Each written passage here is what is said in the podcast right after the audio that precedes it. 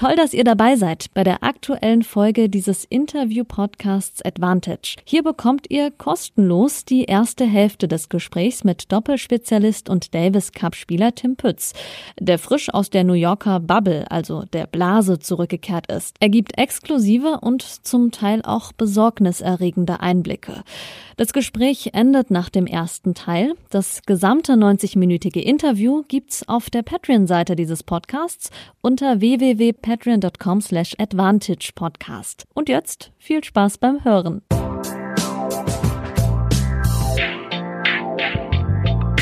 Advantage, Folge 12 mit Doppelspezialist Tim Pütz über die US Open Blase. Ja, und damit moin aus Hamburg, liebe Advantage-Hörer, zur mittlerweile Folge 12 dieses Interview-Podcasts. Schön, dass ihr alle eingeschaltet habt. Es ist die Woche der US Open des Corona Grand Slams. Endlich wieder Tennis auf allerhöchstem Niveau. Ihr hört die Folge frühestens am Mittwoch. Wir nehmen heute am Montag schon auf. Ich habe einen Doppelspezialisten zu Gast mit Career High 57 in der Weltrangliste im Einzel, immerhin auf Platz 163 gewesen 2015. Tennis Freaks werden es jetzt wahrscheinlich schon wissen, wenigstens. Ähm, ein, ja, fast schon Davis Cup Held der neueren Zeit. Zwei Halbfinals dieses Jahr gespielt auf ATP-Ebene. Schön, dass du da bist. Tim Pütz, hallo. Gude aus Frankfurt, sage ich dann mal. Mit Gude werde ich immer sehr gerne begrüßt. Ich bin auch äh, Hesse, ich komme ich komm aus dem Rheingau äh, bei Wiesbaden. Äh, Na also. Gude ist mir, Gude ist mir Gude, sehr Gude ist dir geläufig. Bekannt. Ich äh, begrüße aber hier immer mit Moin. Also ich habe mich. Äh, ich weiß, ich weiß. Ich wollte, jetzt, ich wollte jetzt einfach eine originelle Antwort geben. Vollkommen okay. Tim, schön, dass du dir Zeit nimmst ähm, zu diesem Ja, vielen Dank, Podcast. dass ich dabei sein kann. Ähm, das freut uns sehr. Äh, ich mache ganz kurz noch Werbung in eigener Sache für unsere sozialen Medien. Ihr erreicht den Podcast äh, mit mittlerweile über 550 Leuten und einer super funktionierenden Community auf Instagram unter advantage-podcast, auf Twitter advantagepod und auf Facebook Advantage Podcast in einem Wort. Und unseren Gast ähm, findet ihr auch auf Instagram. Äh, Tim, ich mache kurz für dich Werbung. Tim ja. Pütz mit UE äh, unterstrich official, das englische Wort für offiziell. Und äh, noch was in eigener Sache. Seit mittlerweile drei Wochen habe ich eine Patreon-Seite äh, gegründet, wo ihr diesen Podcast für kleines Geld ab 5 Euro im Monat unterstützen könnt. Äh, Im Gegenzug bekommt ihr das ganze Gespräch bereits mittwochs äh, exklusiv und öffentlich geht es dann in halber Länge äh, was bei diesen äh, langen Interviews immer noch wahnsinnig lang ist, samstags auf Spotify, Apple und überall, wo ihr sonst Podcasts hören könnt. Und ich möchte mich mittlerweile bei zwölf Patreons bedanken, ähm, weiß ich jeden Einzelnen sehr zu schätzen. Letztes Mal habe ich schon die ersten genannt, seitdem sind neu dazugekommen. Ähm, Veit, die Katie, der Philipp, Alessandro und Malte Ostmann. Und ich hatte diejenigen, die es ähm, verfolgen auf Instagram ja eine Überraschung versprochen für den zehnten Patreon. Das ist Philipp geworden. Und äh, Philipp, wenn du jetzt zuhörst, du bist wahrscheinlich schon ganz gespannt. Die Überraschung ist eine Sprachnachricht von einem Top 30 Spieler. Ähm, Gast Nummer 1 in dieser, dieses Podcast gewesen.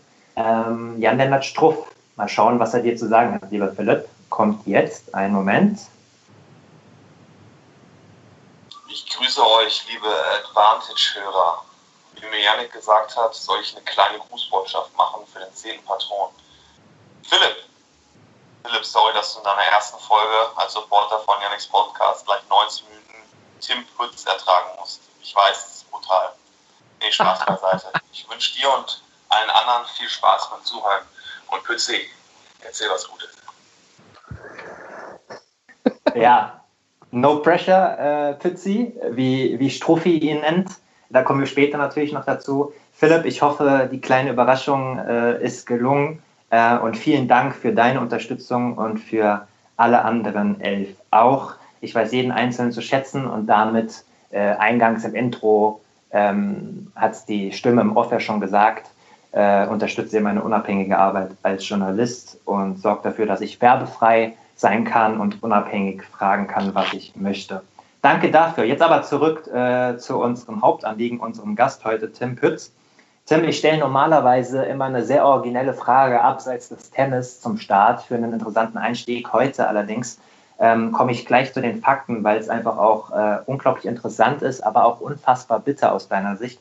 Ähm, du warst äh, in der Blase bei den US Open bis vor drei Tagen, ähm, musstest aber abreisen. Erzähl mal bitte, warum. Ähm, ja, ich glaube, ich bin da in so ein, in so ein, wie so ein Schlupfloch gefallen, ähm, was auch die Regeln jetzt anging. Ähm, ich war wahrscheinlich der einzige Spieler ähm, in dieser ganzen Situation mit, mit dem Cincinnati Masters, das ja in New York auch in der, in der Bubble gespielt wurde, ähm, der Cincinnati spielen konnte, aber die US Open nicht. Ähm, mein eigentlicher Partner, der Freddy Nielsen, hat ähm, sein erstes Kind bekommen, beziehungsweise seine Frau hat das erste Kind bekommen vor inzwischen zwei Wochen ungefähr. Ähm, deswegen war der Freddy nicht da, deswegen ähm, kam es für uns äh, ja nicht in Frage, erstmal zusammen hinzufliegen. Und dann habe ich die Chance gehabt, mit äh, Sascha Zverev Cincinnati zu spielen. Ähm, da sind wir auch reingekommen. Und dann war der Plan mit, mit Freddy Nielsen danach, der wäre dann zu den US Open nachgekommen quasi. Ähm, und hätten dann hätte mit dem dann US Open gespielt. Ja, aber deswegen habe ich zwei, zwei quasi Partner gehabt, die, die auf der Rangliste keine ähnlichen Positionen haben, sodass ich nur Cincinnati spielen konnte. Und bei News Open waren wir dann leider ähm, sowohl am Anfang als auch am Ende von der Meldephase ähm, das erste Team, das nicht reingekommen sind. Das sind wir haben ja das, das Hauptfeld quasi halbiert. Normalerweise ist ein 64er-Feld, dies Jahr war es ein 32er-Feld mit vier Wildcards. Deswegen kamen 28 Teams rein und wir sind Team Nummer 29 auf der Welt. Und äh, ja, dann waren wir erst da draußen, es hat sich auch keiner abgemeldet. Es wurde auch keiner positiv getestet, beziehungsweise hat sich verletzt aus dem Doppelfeld, bisher zumindest. Und ähm, dann haben dies Jahr die Regeln, die, diese Corona-Bubble-Regeln da, ähm, besagt, dass wir nicht, äh, also wir hätten gar nicht da bleiben können, jetzt, wir hätten gar keine Chance gehabt, jetzt noch nachzurücken, falls jetzt äh, sich irgendjemand, der im Doppel drin ist, äh, verletzt diese Woche oder positiv getestet wird oder aus irgendeinem anderen Grund nicht spielen kann, dann, dann wären wir jetzt auch gar nicht mehr reingekommen. Ja, weil die, die USTA und die US Open da so wenig Leute wie möglich auf der Anlage haben wollten, in der Bubble haben wollten. Und ähm, ja, deswegen äh, musste ich abreisen am Freitag, als die Auslosung gemacht wurde. Weil bis, zum, bis zu dem Moment hatten wir quasi die Chance noch nachzurutschen. Bis dahin galt die Meldeliste, wo wir erster Nachrücker waren. Und ab dem Moment, ab dem ausgelost war, galt dann eine neue Nachrückerliste, Nachrückerliste die wurde, glaube ich, am Donnerstag gemacht mit äh, nur Einzelspielern, beziehungsweise nur Spielern, die im Einzelhauptfeld sind. Ja, und dann bin ich äh, am Freitagabend auch dann schnurstracks nach Hause geflogen. Ja, leider, schade. Ärgerlich, dass man, ich war auch noch nie Erster, draus, bei, Erster raus beim Grand Slam. Ähm, fühlt sich nicht so gut an, kann ich berichten. Aber ähm, war trotzdem okay. Ich habe die Zeit da drüben ganz gut genutzt. Habe ja, wie gesagt, aus Cincinnati spielen können, was schon mal, was schon mal Luxus ist, auch in meiner Ranglistenposition. Und ähm, ja, jetzt bin ich wieder zu Hause und äh, die USA-Reise ist beendet für mich. Kleine Einordnung noch. Ähm, Tim Pötz hat ja gerade gesagt, dass die Einzelspieler jetzt Nachrücker sind im Doppel. Umgekehrt ist es für das Einzelhauptfeld. Ähm, es ist so, dass jetzt nach dem positiven Fall von Bernhard Per ähm, äh, ein Spanier, äh, ein Doppelspezialist, äh, Tim, helf mir mal kurz, mir ist der Name. Marcel Granulär ist es Danke, danke, genau, Marcel ja. Granulär. Ich hatte gelesen, seit 2017 stand der nur zweimal äh, in einem Hauptfeld äh, direkt ohne Quali ähm, äh, im Einzel. Das heißt, ähm, das ist natürlich jetzt der umgekehrte Weg und ähm, deswegen musstest du abreisen. Genau, genau, das galt, das gilt jetzt nicht nur für mich fürs Doppel, sondern es war, es war tatsächlich auch, ähm, es waren Einzelspieler auch noch da. Das ist Mohamed Safar, das Ägypter, glaube ich. Der war erster draußen aus dem Einzel, der war quasi in der gleichen Situation wie ich. Nur, dass der nicht Cincinnati gespielt hat. Wie der überhaupt in die Bubble reingekommen ist, weiß ich nicht, was die da für, für Dinge gedreht haben, dass der in der Bubble sein durfte. Ähm, der war auf jeden Fall da und der musste dann auch am Donnerstag, als das Einzelhauptfeld ausgelost war, ähm, musste der auch abreisen. Der durfte auch nicht da bleiben. Ja, und dann wurde am, ich weiß gar nicht, am, am Samstag, glaube ich, wurde der Per positiv getestet. Und ähm, ja, äh, Mohamed Safar, der da war, der erst da draußen war auf der Liste, durfte dann nicht mehr, der durfte nicht mehr reinkommen. Ja, und dann haben sie Leute aus dem Doppeltableau genommen. Weil, und das ist also. Weil die das erst später öffentlich gemacht haben. Also du hast mir ja im Nachgang gesagt, dass du das schon einen Tag vorher wusstest. Das war, das war nicht öffentlich. Wir haben, wir haben so ein, wir haben so ein, ja, nennen wir es mal Spieler-Gruppenchat. Und ähm, da war das schon, da stand das schon am Abend vorher drin. Also unserer Zeit Nee, Quatsch, New Yorker Zeit abends und unserer Zeit dann morgens. Ich bin mit Jetlag mal wieder morgens um vier aufgewacht und da war schon eine Nachricht in diesem Gruppenchat, dass, äh, dass der Benoit positiv getestet wurde. Deswegen wusste ich das schon quasi am Tag vorher, bevor das publik gemacht wurde. Ja, ich weiß gar nicht, inwiefern das überhaupt publik gemacht werden darf. Das kommt dann immer irgendwie raus, aber ich glaube, die USDA darf gar nicht die dürfen jetzt nicht sagen, der Benoit Paire wurde positiv getestet, ne, aus Datenschutzgründen und Personenschutz und was weiß ich was. Ja, in dem ja. Fall ist es rausgekommen, weil französische Spieler das äh, gegenüber eines Journalisten von der allzeit gut informierten französischen Sportzeitung L'Equipe ja. äh, ähm, bekannt gegeben haben. Und äh, ein Journalist hat es dann auch getwittert und dann machte das die Runde. Genau. Erst, erst Bernard Paire und dann auch die vier Spieler, die im direkten Kontakt mit ihm waren, äh, die da heißen Gasquet, Mararano, äh, Barret und Roger Vasselin. Ähm, mittlerweile, äh, wir nehmen am Montagabend auf, also bis Mittwoch ist das vielleicht alles schon wieder überholt. Ähm, mittlerweile sind elf Spieler äh, bekannt, die im näheren Kontakt ausfindig gemacht worden sind. Ähm, interessant vielleicht für euch ist auch, dass, ähm, Tim, du kannst es bestätigen, dass auf dem Spieler-Badge, also wo er Name so draufsteht, dass ein Chip drin ist, äh, den die US Open nachverfolgen können, um nachverfolgen zu können, mit wem die Spieler wann in Kontakt waren, also wer in welcher Nähe war.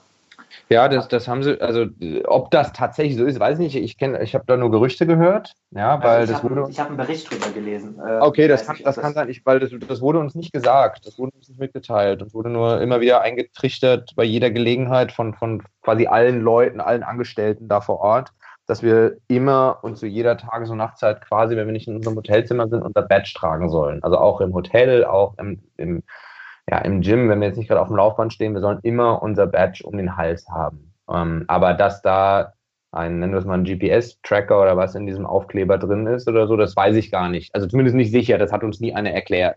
Das hat, hat soll, nie einer gesagt. Mhm. Soll, wohl so, soll wohl so sein. Ja, macht auch Sinn, weil da standen, standen vor Ort standen ganz viele äh, ja, so raumschiffartige äh, ja, Scanner, Scanner rum, ganz groß sahen aus wie, wie, ja, wie kleine Fernseher, die überall an jeder Ecke rumstanden. Ähm, ja, wo, wo man sich schon denken konnte, dass die irgendwas, irgendwas scannen die da, weil die standen noch nie da, die gab es noch nie. Normalerweise hat man immer nur wie bei allen Grand Slams die Leute, die da den Barcode quasi abscannen, ja, um zu sehen, ob der rein darf oder nicht. Aber da war jetzt in dem Fall zusätzlich zu den Leuten, die den Barcode gescannt haben, waren an jeder, an jeder Tür, in allen, allen freien Flächen und und und waren alle möglichen. Ja, wie gesagt, so aus wie so kleine, wie kleine Fernseher, die ohne Bildschirm sahen die aus, kleine schwarze Boxen, ähm, wo man vorbei, wenn man vorbeigelaufen ist, die mit Sicherheit irgendwas aufgenommen haben. Ja, was, keine Ahnung was, keine Ahnung wie, vermutlich, wie du sagst, durch diesen, durch diesen Chip da. Also war abenteuerlich insgesamt.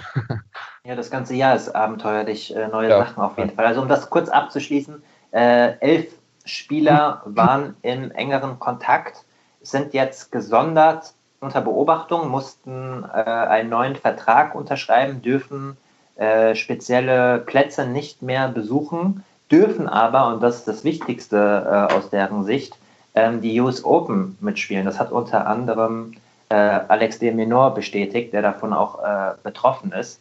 Ähm, und damit wurde etwas anders gehandelt als vor einer Woche, als ein südamerikanischer Physiotherapeut positiv getestet worden ist und zwei Spieler, äh, die negativ getestet worden sind, rausgenommen wurden. Ähm, Tim, da würde ich dich mal fragen, wie hast du vor einer Woche die Situation wahrgenommen?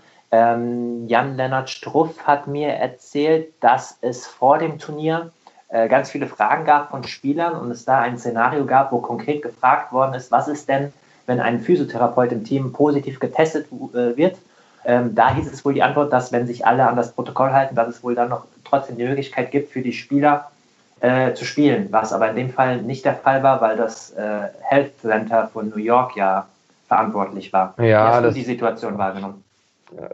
Ja, wahrgenommen. Wir haben, äh, irgendwann haben wir mitbekommen, dass irgendjemand positiv getestet wurde. Das, das hat er da relativ schnell die Runde gemacht. Dann wussten wir auch innerhalb von ein paar Minuten, dass das der, der Physio- oder Fitnesscoach, weiß ich gar nicht, von, vom Pella und vom Delian war.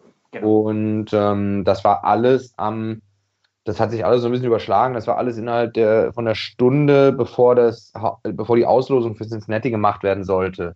Ja, und dann ging es äh, blub, blub, blub hin und her. Ne? Die waren natürlich beide, sollten die eigentlich mit ausgelost werden. Und dann musste, eben weil die Auslosung auch gemacht werden musste, ähm, musste da vermutlich auf ATP-Seite oder auch auf USDA-Seite sehr schnell eine Entscheidung her. Die konnten jetzt nicht sagen, äh, komm, wir warten mal bis morgen und klären das morgen mit dem, mit dem Health Department, weil die erstmal mussten die, äh, ja, mussten die Auslosung machen. Ja, die ganzen Leute waren da, das war, glaube ich, das war Mittwochsabend und Donnerstag früh hat das Turnier angefangen. Ähm, von daher haben sie da, glaube ich, schon auch ein bisschen Stress gehabt.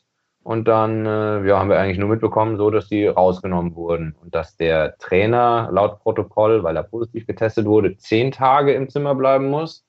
Und ähm, ja, etwas, etwas komischerweise, sagen wir mal, äh, die Spieler, die zwar nicht positiv getestet wurden, die aber in Kontakt mit ihm waren, 14 Tage ins Hotelzimmer mussten. Ähm, okay, strange. Ja, es war komisch. Wir haben, wir haben vor inzwischen jetzt mal dreieinhalb, vier Wochen haben wir einen, Call gehabt, einen, einen Zoom-Call mit, mit der USDA und der ATP dabei, ähm, die uns quasi die, die Sicherheitsmaßnahmen, die Corona-Maßnahmen erklärt haben. Und da wurde, da wurde auch ganz konkret nach diesem Fall wurde gefragt. Also Kevin Anderson hat in diesem Call komplett konkret gefragt, was passiert denn, wenn ein Physio positiv getestet wird, der ja nachgewiesenerweise äh, über mehrere Stunden am Tag zum Teil sehr nah an einem dran ist. Und ähm, da war die Antwort ganz klar, solange man nicht das Zimmer geteilt hat, solange man immer bei engem Kontakt eine Maske getragen hat, ähm, ist es kein Problem, wird man nicht aus dem Schnee genommen. Das war, das war ganz klar. Ja. Ähm, und bei Pella und Delian wurde jetzt argumentiert, soweit ich weiß, ähm, das habe ich aber auch, ich hab, das sind alles nur, sagen wir mal, Gerüchte und, und irgendwelche Zeitungsartikel, die ich drüber gelesen habe oder so. Ich habe nie irgendwie ein offizielles Statement davon von irgendwem gehört, von der USA oder von der ATP, dass die, ob das da war, ob das schon in New York war oder in der Woche vorher, als sie in Miami zusammen trainiert haben, weiß ich nicht, aber die haben zusammen gegessen. So, die haben an einem Tisch gesessen und haben zusammen gegessen. Beim Essen haben sie natürlich keine Maske aufgehabt und so wurde dann beschlossen von, ich weiß nicht, ob es von der USDA war oder vom, vom New York Health Department, von wem auch immer, dass die ähm, aus dem Turnier genommen werden, weil die einer äh, Covid-19-positiven Person ungeschützt sehr nahe waren bei eben besagtem Essen. Wie gesagt, ich weiß nicht, ob dieses Essen in Miami stattgefunden hat oder in New York, keine Ahnung. Ähm, auf jeden Fall wurden die, so war die, die offizielle Variante, glaube ich, deswegen wurden die rausgenommen. Bei Benoit Paire jetzt, soweit ich das mitbekommen habe, äh, hat man niemand gefunden, also zumindest keiner von den anderen Spielern, der ohne Maske jetzt bei ihm mit, mit, ihm beim Essen gesessen hat zum Beispiel oder ohne Maske mit ihm Karten gespielt hat oder so. Die haben zusammen Karten gespielt, die Franzosen, ähm, haben aber immer alle eine Maske getragen. Ja, und ich glaube, dass das äh, die offizielle Argumentation dafür ist, wieso äh, Pella und Delian rausgenommen wurden und Benoit, oder jetzt sagen wir mal Gregor Barrera oder Manarino nicht. das gute, ist, glaube ich, die, die Erklärung dafür. Eine sehr gute Erklärung und Einordnung an dieser Stelle. Ich kann da nochmal hinzufügen, dass ähm, die Turnierdirektorin McAllister vor einer Stunde gegenüber dem Tennis Channel ähm, auch offiziell erklärt hat, dass alle Maßnahmen, die jetzt ergriffen worden sind, in Einklang mit diesem New York Health Department gefallen sind ja. was wohl ja auch in dem Fall von den äh, Südamerikanern in die andere Richtung entschieden hat ähm, und dass alles einen offiziellen Gang gibt. Ähm, Noah Rubin mhm. hat heute Morgen äh, in seinem Podcast sehr emotional über dieses Thema gesprochen äh, und hat gesagt, dass er es unverantwortlich findet, dass diese elf Spieler ähm, weiterspielen dürfen, weil man ja weiß, dass man vier, fünf Mal negativ getestet werden kann und innerhalb von 14 Tagen man trotzdem irgendwann positiv ist und wer weiß, wie viele Spieler das dann betreffen würde. Ähm, zur Einordnung muss man auch da wissen, Noah Rubin ist New Yorker, das heißt, äh, die äh, Metropole wurde ja sehr stark äh, betroffen. Der hat auch nochmal ein äh, naturgemäß sehr emotionales Verhältnis zu der Krankheit äh, Covid ähm, und fand das überhaupt nicht gut. Und er sagt, dass wohl aus seiner Sicht äh, elf Spieler einfach eine zu große Anzahl an Verlust wären äh, für das Turnier. Das ist alles nur Mutmaßung. Wie gesagt, Tim hat es eben nochmal erklärt und die offizielle Message lautet alles im Einklang. Es wird aber sehr interessant sein, äh, leider äh, die nächsten Tage zu sehen, wie sich das entwickelt. Im schlimmsten Fall natürlich kann es sich zu einem Domino-Effekt entwickeln, dass mehrere Spieler peu à peu positiv getestet werden. Und man mag sich nicht vorstellen, was zum Beispiel ist, wenn ein Spieler aus dem Achtelfinale dann rausgezogen wird äh, wegen Covid und so weiter. Das sind Worst-Case-Szenarios, die wir euch nur mal so ein bisschen mit ans Herz äh, geben wollen. Ähm, das ist der Stand Montagabend. Äh, Tim, wir fangen nochmal vorne an. Ähm, wann hast du entschieden anzureisen? Das hast du eben schon ein bisschen erklärt. Und wie war der Ablauf? Offiziell haben wir gewusst, ein Test, dann einen Tag auf dem Zimmer bleiben, dann nochmal ein Test und dann konnte man sich frei in der Bubble bewegen. Aber wie war es, wenn man das äh, ja, selbst mitgemacht hat? Ja, also in meinem konkreten Fall, ich bin, äh, das Doppel sollte frühestens am Samstag losgehen, also das Hauptfeld, Einzel und Doppel sollte am Samstag losgehen für Cincinnati. Ich bin dann montags geflogen. Ich bin Montag äh, Vormittag in, in, von Frankfurt geflogen. Ähm, war dann Montagnachmittag in, in New York, bis ich im, im Hotel war, waren da war es ungefähr halb sechs Viertel nach fünf, halb sechs und dann wurde ich auch direkt getestet, so wie, so wie jeder, der ankommt. Ne? Dann wurde ich direkt getestet ähm, und wurde dann quasi auf mein Zimmer gebracht. Ja, wobei ich, äh, müssen wir auch gleich nochmal erklären, ich war, in einem, ich war in einem zweiten Hotel, es gab zwei offizielle Hotels, oder gibt zwei offizielle Hotels. Ich war in diesem zweiten Hotel, das jetzt keine komplette Bubble quasi ist, also das nicht komplett von den US Open gemietet ist. Das erste Hotel, wo auch die Tests gemacht werden, wo ähm, ja quasi die, die Players Operations sind, also wo auch die meisten Spieler mit Abstand untergebracht sind. Das, dieses Marriott Hotel, das ist komplett, das wurde komplett gemietet von der USDA. Ich war in diesem zweiten Hotel, ich musste aber ins Marriott fahren, um da den Corona-Test zu machen und wurde dann äh, in das andere Hotel gefahren und musste da, ja, von da einchecken und musste auf mein Zimmer. Ähm, und dann habe ich das große Glück gehabt, wie gesagt, das war dann irgendwie 6 Uhr abends und ähm, ich hätte an dem Abend sowieso nichts mehr gemacht, auch wenn ich jetzt nicht in Quarantäne hätte gehen müssen. Ja, der Abend war gelaufen mit Zeitverschiebung und und und war ich echt müde. Dann war ich im Zimmer, dann habe ich irgendwie mit dem Strophi nochmal telefoniert irgendwie oder ich glaube, wir haben sogar kurz geskypt mit Video, weil wir ja irgendwie ja nebeneinander in Zimmern waren, aber uns nicht sehen durften, was ein bisschen komisch war. Ähm, aber und, und dann bin ich schlafen gegangen und am nächsten Morgen ähm, um halb sieben äh, war mein Testergebnis schon da. Ja, also äh, dieser, dieser Tag Quarantäne, den, den manche da auch hatten oder den sie auch quasi angemeldet hatten vorher, den man in meinem Zimmer verbringen muss, der war bei mir gar kein Tag, war bei mir de facto einfach nur eine Nacht. Ja, beim Strophi auch, der ist auch am Montag angekommen, eine Stunde vor mir, das war bei ihm ganz genauso. Ähm, so dass wir dann am äh, Dienstag früh schon aus dem Zimmer raus konnten. Dann mussten wir wieder zurück ins Marriott fahren, mussten da dann unser unser Credential abholen und so. Das war alles, also alles ein bisschen kompliziert, aber ähm, lange Rede, kurzer Sinn, das hat gut funktioniert und wir konnten dann, wir haben dann tatsächlich am Dienstag auch äh, mittags schon zusammen trainiert. Ja, weil das eben alles so schnell ging mit unserem Corona-Test. Ähm, das war super, das hat uns sehr gefreut und dementsprechend war unsere, unsere Quarantänezeit, als wir angekommen sind, war quasi nur eine Nacht, ja, die wir wahrscheinlich sowieso geschlafen hätten. Ja, aber das hing wohl, das hing wohl ein bisschen davon ab, ähm, ja, wann diese Tests abgeholt wurden, wie schnell die ausgewertet wurden und so. Und da gab es ein paar Schwankungen. Also es gab auch äh, andere Beispiele, äh, quasi das, das Gegenteil, irgendjemand, der, der ganz früh morgens angekommen ist, ja, aus Australien zum Beispiel, die, die Flüge sind manchmal morgens angekommen. Der wurde dann getestet, irgendwie morgens um 10. Ja, und er hat sein Corona-Ergebnis bekommen am nächsten Tag mittags um 12. Also der war dann tatsächlich irgendwie mehr als 24 Stunden im Zimmer. Das gab es auch. Also ging irgendwie so ein bisschen in beide Richtungen. Ja, und äh, wir haben dann gemutmaßt, dass wahrscheinlich abends unser Test abgeholt wurde, über Nacht bearbeitet wurde und wir am nächsten Morgen deshalb schon das Ergebnis hatten. Ja, und ab da, ab da durften wir, ähm, durften wir, wie gesagt, unser Credential abholen. Dann durften wir den, den Bus nehmen zur, zur Anlage. Wir sind nur Busse gefahren dieses Jahr, es gab keine Autos.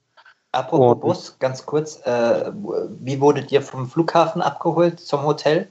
Äh, in, einem, in, einem, Auto, jeder in einem eigenen Auto. Also Okay. Von so, von so einem, von so einem Chauffeur, ja, Chauffeurdienst, Chauffeurservice. Also nicht von den, nicht, nicht von einem US Open Auto, wie es normalerweise ist. Ich frage nämlich deshalb, weil ich äh, gehört habe, dass die Blase, die Bubble ja ähm, nicht 100%ig so eine krasse Blase ist, weil zum Beispiel Mitarbeiter wie Transporteure, ja, ja, Autofahrer nee, und so weiter auch nicht. abends immer nicht. nach Hause fahren. Ne? Ja, ist es auch nicht. Das haben sie auch, muss man ehrlich sagen, das haben sie auch irgendwie schlecht gemacht oder machen sie sich angreifbar ein bisschen, weil sie das nie kommuniziert haben. Das haben sie auch uns gegenüber nie kommuniziert.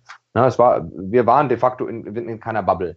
Ja, nicht mal, nicht mal ansatzweise. Ja, Struffi und ich und, und einige andere Spieler auch wir waren in diesem zweiten Hotel und dieses zweite Hotel war, da waren gewisse Stockwerke für äh, die US Open quasi reserviert für die Spieler und die und die Trainer und die Schiedsrichter und wer da noch so alles war. Ne? Da waren aber auch äh, normale Gäste in diesem Hotel. Also da hättest du dich jetzt, äh, hättest dich ganz normal in dieses Hotel einbuchen können und hättest dann den Strophi und mich da gesehen zum Beispiel. Ja, dann gab es unten zum, zum Rumsitzen äh, gab es quasi abgegrenzte, ja, abgegrenzte Bereiche, ne, wo dann die normalen Gäste nicht hin sollten und wir sollten natürlich nicht in die Bereiche von den normalen Gästen, aber es gab, natürlich gab es da Berührungspunkte. Also wenn jetzt zufällig zur gleichen Zeit ins Hotel gelaufen bist wie ein normaler Hotelgast, dann hast du unter Umständen auch mal mit diesem Hotelgast den, den Aufzug geteilt. Ja, das ist durchaus mal vorgekommen. Ja, oder du hast mal jemand die Tür aufgehalten oder so. Ja, und das war das zum einen, das war in unserem Hotel so. Und auf der Anlage waren, wie gesagt, es waren nicht nur, es waren nicht alle Leute ähm, in dieser Bubble die ganze Zeit, sondern äh, ich glaube, ja, weiß ich, die, die, die Köche zum Beispiel, die, alle möglichen Sicherheitsleute, die Busfahrer, die, die Chauffeure, die, also gab, gab es eine ganze Reihe an, an Leuten, die, vor allem die, die keinen direkten Kontakt äh, zu den Spielern hatten, ja, zumindest äh, für längere Zeit nicht, äh, die sind abends ganz normal nach Hause gegangen. Haben wir auch irgendwann mal gefragt, weil Struffi und ich das irgendwann mal gemerkt haben und haben dann nachgefragt. Ähm, und die haben gesagt, ja, ja, nee, das sind Leute, die gehen, die gehen abends nach Hause. Das, da gab es so drei, drei Levels quasi, drei Tiers haben die das genannt, also drei Corona-Level quasi, oder Corona-Schutz-Level. Äh, Spieler und so, wir waren alle Level 1. Das heißt, wir durften nicht raus aus der Bubble. Und dann gab es noch Level 2 und Level 3, wo da dann die genauen Unterschiede liegen, weiß ich nicht. Ja, wahrscheinlich war Level 2 irgendwelche Leute, die ein bisschen Kontakt mit uns hatten, wie jetzt zum Beispiel jemand, der uns das Essen gebracht hat. Ja, und Level 3 waren wahrscheinlich irgendwelche Leute, die wir überhaupt nie gesehen haben. Ja, irgendjemand, der in einem, in einem Übertragungsvan sitzt und da Fernsehen macht zum Beispiel. Ja, der hat ja überhaupt keinen Kontakt zu irgendwem. Ähm, von, von uns zumindest. Ja, vielleicht war das dann Level 3, aber das ist nur, das ist nur Mutmaßung. Auf jeden Fall eine richtige, eine richtige Bubble, wie sie das gesagt haben, wie sie das auch kommuniziert haben, war es nicht. War es de facto nicht. Ja, und das haben sie, ich fand es einfach ein bisschen komisch, ein bisschen blöd, auch von denen, dass sie es nicht gesagt haben. Ja, weil sie, sie, haben sich sehr, sehr große Mühe gegeben und geben sich immer noch sehr, sehr große Mühe und machen das da mit Sicherheit so gut, wie es irgendwie möglich ist und vermutlich besser als jedes andere Turnier, das dies Jahr machen wird. Ja, aber wenn sie einfach von Anfang an gesagt hätten, dass es keine echte Bubble ist, ja, dann wäre es auch nicht, also dann wären jetzt nicht so viele Leute äh, darüber verärgert, dass es keine echte Bubble ist. Ja, Richard Gasquet äh, ist jetzt einer von diesen Spielern, der, der von dem, äh, von dem äh, Benoit Paire-Fall da betroffen ist. Ne? Und der, der sagt jetzt, äh, er muss jetzt in sein Zimmer und darf gar nichts mehr, ja, äh, weil Benoit Paire positiv getestet ist, aber äh, in den letzten, in den letzten anderthalb Wochen, seitdem er da ist, haben vier Hochzeiten stattgefunden in unserem Hotel. Ja, was, was stimmt. Der, der Gastgeber auch bei uns im Hotel. Und da waren regelmäßig, da waren Hochzeiten, da waren Feiern und, und, und. Ja, natürlich haben wir da keinen direkten Berührungspunkt, aber unter Umständen, wie gesagt, bist du den Leuten mal über den Weg gelaufen in der Lobby oder, also, was mal im Aufzug mit denen oder so. Ja, so das ist, ja, einfach nicht gut, also nicht ganz so gut gemacht von der USTA. Mit Sicherheit, wenn es irgendwie möglich gewesen wäre, dass eine komplette Bubble zu machen, ja, auch finanziell, dann hätten die das wahrscheinlich gemacht, aber das ging wahrscheinlich nicht. Ähm, was ich auch, das finde ich gar nicht so schlimm, ja, nur sie hätten es einfach kommunizieren können, auch den Spielern gegenüber. Ja, weil so machen sie sich angreifbar, so kann jetzt jeder sagen, ihr habt uns ja gar nicht Bescheid gesagt, das ist ja völliger Quatsch, was ihr hier macht. Voll. Äh, ja. Sehr, sehr, sehr äh, komplizierte Angelegenheit. Ich hatte es ja eben schon erwähnt, Noah Rubin hat ähnliche Worte gewählt wie du jetzt, die du nochmal bestätigt hast. Ähm, ja, und das sickert jetzt nach und nach so an die Öffentlichkeit durch und genau aus dem Grund, wie du es gerade gesagt hast, weil das nicht öffentlich gemacht wird, ist es jetzt natürlich ein kleines ja. Skandälchen. Ja, ja nicht, nur, nicht, nur nicht, nicht nur nicht öffentlich, sondern sie haben es uns auch, sie haben es uns in keinster Art und Weise erklärt. Ja, also überhaupt nicht. Sie haben uns auch, ach, es war alles, äh, ja, wie gesagt, uns wurde nicht viel erklärt. Uns wurde nicht gesagt, dass wir einen GPS-Tracker auf dem Badge haben. Uns wurde überhaupt nicht, uns wurde ganz und gar nicht gesagt, dass wir, wenn wir zusammen essen, dass wir dann quasi äh, ja, uns angreifbar machen für, für Covid. Ja, das, das, wussten wir nicht. Und äh, ehrlicherweise muss man sagen, dass auch am ersten Tag äh, Struffi und ich mal zusammen an einem Tisch auf der Anlage gesessen haben, äh, im Spielerrestaurant, wo Tische mit zwei Stühlen standen. Dieses komplette Restaurant war voll mit Tischen, wo zwei Stühle dran standen. Wo im ganzen Restaurant alle jeweils zwei Spieler zusammensaßen. Also ganz häufig zwei Spieler, vielleicht immer Spieler und Coach oder so. Ja, und ähm, das kam dann erst mit diesem äh, Pella und Delien-Fall, dass äh, ja, das rauskam, Mensch, wenn wir zusammen essen und der Strophi wird positiv getestet, bin ich raus aus dem Turnier. Ja, weil wir dann zusammen beim Essen gesessen haben. Ja, und das, das haben sie uns einfach nicht, das hätte man sehr leicht sagen können, Leute, das dürft ihr nicht oder das sollt ihr zumindest nicht. Wenn ihr es dann immer noch macht, ja, dann äh, seid ihr selbst schuld quasi. Es kann uns ja keiner, kann uns keiner verbieten, zusammen zu essen, aber sie konnten sagen, wenn wir zusammen essen und dann einer von beiden positiv getestet wird, dann ist der andere eben auch raus. Und das wurde, das wurde einfach überhaupt nicht erklärt. Es wurde, ja, wir sind da angekommen und es wurde ganz viel nicht erklärt. Es wurde auch das Bubble-System nicht erklärt. Ja, wie gesagt, Struppi und ich haben das am, haben am dritten Tag, vierten Tag mal in der, äh, im Hotel nachgefragt, weil wir gesehen haben, dass es halt kein, dass wir quasi nicht in der Bubble sind, sondern dass Leute kommen und gehen, dass da Leute auch teilweise mit dem Bus von der Anlage zurück zu unserem Hotel gefahren sind und dann da äh, zu ihrem Auto gegangen sind und dem Auto weggefahren sind. Zum Beispiel. Die sind einfach an den Schildern vorbeigelaufen. Da standen überall rundherum um das Hotel, wo wir waren, standen Schilder. If you cross this line, you will be withdrawn from the tournament. Also fliegst raus, wenn du hier weitergehst.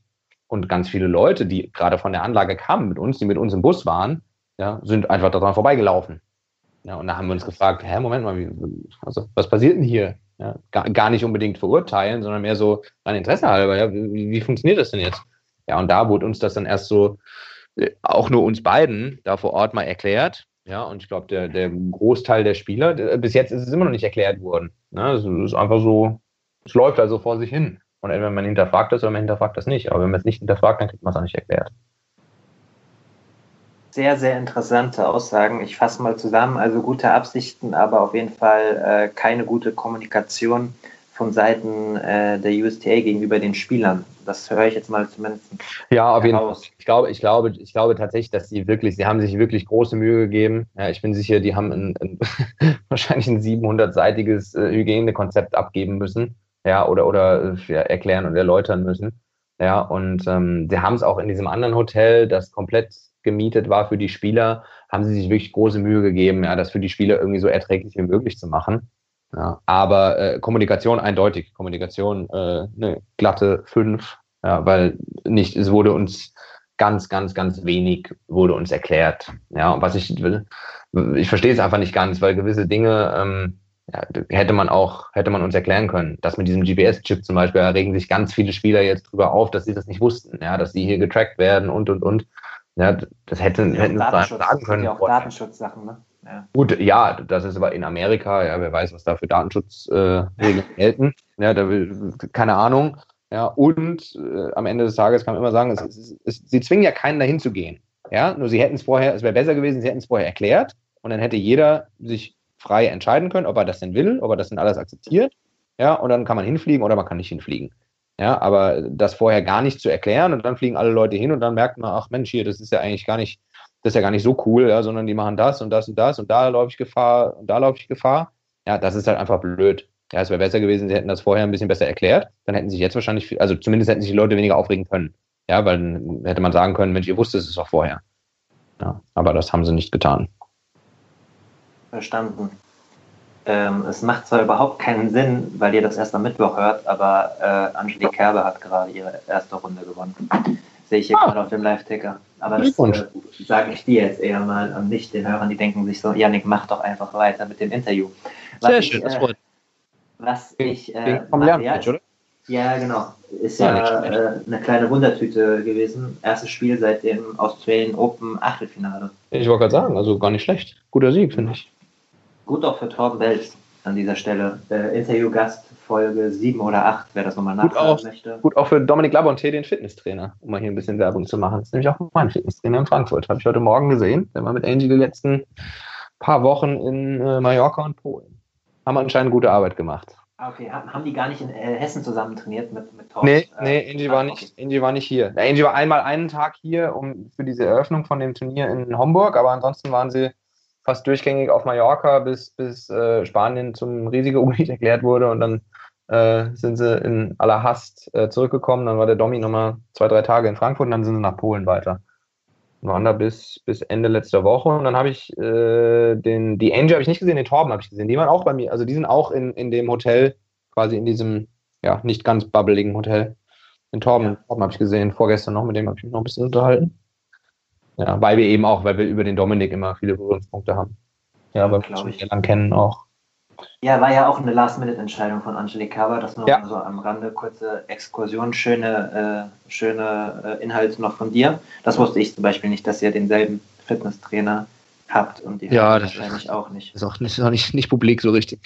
Ist auch nicht so wichtig, muss man ehrlich sagen. Nur dadurch habe ich immer mit der Jetzt, N bei Berührung. jetzt, jetzt ist es natürlich publik. Jetzt richtig, richtig publik, ja. Bei den 20.000 äh, Aufrufen. Genau. Genau. Ähm, Späßchen beiseite. Äh, um das Thema Bubble abzuschließen, ähm, ich habe mir hier noch notiert, äh, wie streng ist die Blase eigentlich? Ähm, Alex Zverev hat gestern im offiziellen Mediengespräch per Zoom gesagt, dass es eigentlich keine Chance geben würde, rauszukommen, weil überall Security steht. Ja. Aus, dein, aus deinen Ausführungen äh, hörte sich das schon etwas lockerer an. Wo liegt denn jetzt die Wahrheit? Ähm, gut, äh, der Sascha äh, war nicht bei uns im Hotel. Der Sascha war im Marriott. Das Marriott war sehr anders organisiert als unser Hotel. Wie gesagt, das Marriott haben sie komplett gemietet. Das Marriott bestand nur aus US Open. Da war kein einziger normaler Gast. Rund ums Marriott standen überall an jedem Ausgang Security. An jedem Ausgang. Ja, und da war, äh, ich will jetzt nicht sagen, dass da ein Zaun rundherum war, aber da war schon eine, eine ordentliche Barriere rundherum. Also wenn man, wenn man rausgewollt hätte, hätte man äh, auch da drüber klettern können. Ja, aber es war schon klar, also du konntest nicht aus Versehen aus dieser Bubble rauslaufen. Ja, und da haben sie, glaube ich, auch großen Wert drauf gelegt ähm, und haben, äh, ja, wie gesagt, an jede Ecke lieber einen zu viel als einen zu wenig gestellt. Äh, bei Marriott, das war bei uns im Hotel überhaupt nicht so. Also bei uns im Hotel, ich glaube nicht, dass es einer gemacht hat, aber wir hätten problemlos äh, einmal äh, auf die andere Straßenseite gehen können. Ja, und es hätte vermutlich niemand gemerkt und es hätte auch vermutlich niemand interessiert. Ja, bei uns. Bei uns standen wenn man in die Lobby rein wollte, ähm, ja, stand da drin quasi, standen ein, zwei Leute, die einen gescannt haben, die geguckt haben, wer rein und raus geht. Aber wenn man dann draußen war, ich habe im Strophi ganz oft äh, draußen in diesem, wir haben im Garten, wie gesagt, wie so einen abgesperrten Bereich gehabt. Ähm, wenn ich im Strophi da gegessen habe, dann waren wir nicht in Sichtweite von, von irgendeinem Angestellten der US Open und wir hätten einfach auch an diesem Schild vorbeilaufen können. Ähm, do not cross this line, bla bla bla bla bla. Ähm, und es hätte niemand gemerkt. Ja, bin, also da bin ich mir ganz sicher. Da, da stand niemand, da war niemand. Ja, dementsprechend in unserem Hotel war das sehr, ja, sehr anders, aber ist ja auch verständlich, weil eben das andere, das Hotel konnte man nicht so abriegeln oder absperren wie, wie das Marriott, weil da waren eben auch normale Gäste. Ja, du konntest ja nicht normalen Gästen verklickern. Ja, unser Hotel war tendenziell auch eher ja, sagen wir mal, äh, ja, höherpreisig, ja, ich sag mal etwas besser auch als das Marriott. Und ähm, da ja, konnte man Gästen, die dafür viel Geld zahlen, vermutlich um da zu schlafen, konnte man nicht sagen, äh, dass sie jetzt hier äh, jedes Mal klingeln müssen oder, oder am, am, Security vorbei müssen, wenn sie aus dem Hotel raus müssen. Ja, deswegen war das, glaube ich, ja, was der Sascha sagt, ähm, absolut, ist, ist richtig. Also ich glaube, im Marriott, das war schon, das war schon streng und auf der Anlage auch. Auf der Anlage konnte man jetzt auch nicht aus Versehen einfach mal rauslaufen aus der Bubble. Aber ähm, bei uns im Hotel wäre das schon durchaus möglich gewesen. Also wenn man raus wollte, wenn man rausgewollt hätte, wie gesagt, ich glaube nicht, dass das jemand gemacht hat oder jemand machen wird. Aber wenn man jetzt raus wollte, könnte man problemlos raus aus der Bubble. Bei uns also auf jeden Fall. Also war es am Ende eine reine Kapazitätsfrage, dass nicht alle in dieses eine Turnier. Äh, anscheinend. Anscheinend. Das, das müsste man jetzt, um das genau zu wissen, müsste man Stacey Alistair fragen. Aber ich glaube schon. Ja, so wurde. Auch da haben wir irgendwann mal nachgefragt. Ne, aber mit diesem. Auch das war, das war nicht gut kommuniziert. Ne? Es war angesagt, dass jeder ähm, ins Marriott geht. So, dann stand aber schon auf dem, auf dem Factsheet für uns, um, wo wir Hotels buchen, stand schon ein zweites Hotel drauf. Und dann haben wir uns gefragt, hm, wieso steht denn ein zweites Hotel? Ist komisch. Dann hatte Strophi mich irgendwann angerufen, hat gesagt, äh, bitte, ich bin im zweiten Hotel. Ich bin in diesem, das hieß Garden City Hotel. Das eine war Marriott, das andere heißt Garden City Hotel. Er ist in dem zweiten Hotel, weil er hat mit dem Domi-Team gesprochen. Er ist ein, auch eng befreundet, alle miteinander da, die deutschsprachigen. Und der Domi äh, war, warum auch immer, keine Ahnung, der Domi war in Garden City. Und dann hat der Strophi einfach mal angefragt und gesagt, hey, kann ich auch ins Garden City Hotel? Und hat die Frau gesagt, oder wer auch immer dann zuständig war für, ja, kein Problem. Ähm, dann hat der Strophi gesagt, Tim, mach doch genau das Gleiche. Dann habe ich angefragt, hallo, kann ich bitte anstatt ähm, ins Marriott, kann ich bitte ins Garden City? Hat die zu mir genau das Gleiche gesagt. Ja, kein Problem. So, da wussten wir überhaupt nicht, dass das, dass das eine eine Bubble ist, das andere keine Bubble und so. Das war uns alles überhaupt nicht bewusst. Wir wussten nur von, sagen wir mal, Internetbewertungen, ja, dass das Hotel ein bisschen besser ist. So, und dann sind wir da hingegangen. Dann war es für uns auch noch ganz sympathisch der Gedanke, dass da nicht ganz so viele Spieler vielleicht sind wie im Marriott. Und ähm, ja, so sind Tim, wir. Tim, wie ist, denn, wie ist denn das Verhältnis ungefähr, Pi mal Daumen? Also wie viele Spieler sind in dem einen und wie viele in dem Boah, anderen? ich würde, ist, ist, ist das 90-10, 80-20? Ja, ich würde sagen 90-10. 90-10, 80-20, irgendwie sowas ungefähr. Ja. Okay. Also das, das Marriott ist, ist voll. Im Marriott sind im Grunde fast alle. Und dann, also an Spielern war bei uns, ähm, der Domi-Team war da, die Pliskova-Schwestern waren bei uns, die Angie war bei uns, der Gasquet, der Schwarzmann, äh, der Strophi und ich und ähm, eine Russin, von der ich den Namen nicht kenne. Ähm, und, und, wahrscheinlich vergesse ich jetzt noch zwei, drei. Dennis Novak war, glaube ich, auch da. Ähm, aber es war sehr überschaubar an Spielern. Ja? Also ich tippe mal wahrscheinlich, äh, um dem ganzen Zahlen zu geben, wahrscheinlich eher 90-10, ja? die bei uns im Hotel waren. Okay. Abendfüllendes Thema. Äh, ich glaube, wir könnten alleine drei Stunden über die Bubble sprechen. Vermutlich, ich auf jeden Fall. Äh, äh, merke ich äh, auch, dass du nicht vollends zufrieden bist mit dem Ablauf da. Gibt natürlich auch keine Vergleichswerte. Man will dir nichts Böses unterstellen, aber das sind natürlich schon Ungleichheiten, äh, die, ja, ja, man kann es nicht anders sagen, krass sind, irgendwie, wenn du das so sagst. Ja, einfach, wie gesagt, einfach komisch. Wenn, wenn, sie, wenn sie sich vorher, wenn sie vorher einen Zoom-Call gemacht hätten und hätten gesagt, hier Leute, hört zu, wir können nicht alle in ein Hotel stecken. Wir, dafür ist das Marriott zu klein. Dafür haben wir nicht genug Zimmer, nicht mal ansatzweise genug Zimmer. Wir brauchen noch ein zweites Hotel. Dieses zweite Hotel können wir nicht komplett mieten. Das ist zu teuer. Ja, wir haben kein zweites Hotel gefunden, das wir auch so Bubble-mäßig machen können. Ja, die Leute, die da sind, äh, werden in einer Bubble-ähnlichen Situation sein. Wir bitten euch, das zu respektieren. Wir bitten euch aufzupassen und äh, ja, werdet nicht böse. Wir geben unser Bestes. So, ja, dann wäre das, dann wäre das ganz okay. Da haben sie nicht getan. Ja, und dann gehen wir dahin. Wie gesagt, ich war jetzt Nutznießer der ganzen Sache, weil es für mich sehr angenehm war in diesem anderen Hotel, wesentlich angenehmer als im Marriott. Ja, aber äh, als einfach nicht, ja, nicht in Ordnung, vielen Leuten gegenüber nicht in Ordnung. Das ist eine Ungleichbehandlung, wie du schon sagst, ja. Und, nicht gut. Und, ein, und ein Risiko natürlich auch äh, gegen. Und ein Risiko, ja, weil unter Umständen äh, ja, hustet dich einer an und du, also ja, brauche ich nicht erklären. Ja. ja. Haben wir, glaube ich, alle äh, verstanden. Äh, du hast Alex Zverev ja schon angesprochen, mit dem du in Cincinnati doppelspielen konntest. Wie ist das denn zustande gekommen? Das war der erste frei zugängliche Teil des langen Interviews mit Tim Pütz. Teil 2 über das Doppelspielen mit Alexander Zverev und jeder Menge Einsichten über seine Einsätze im Davis Cup hört ihr exklusiv auf der Patreon-Seite www.patreon.com slash advantage podcast. Dort könnt ihr mit einem kleinen monatlichen Beitrag dafür sorgen, dass es diese langen Interviews regelmäßig gibt und unterstützt Yannicks unabhängige Arbeit als freier Journalist.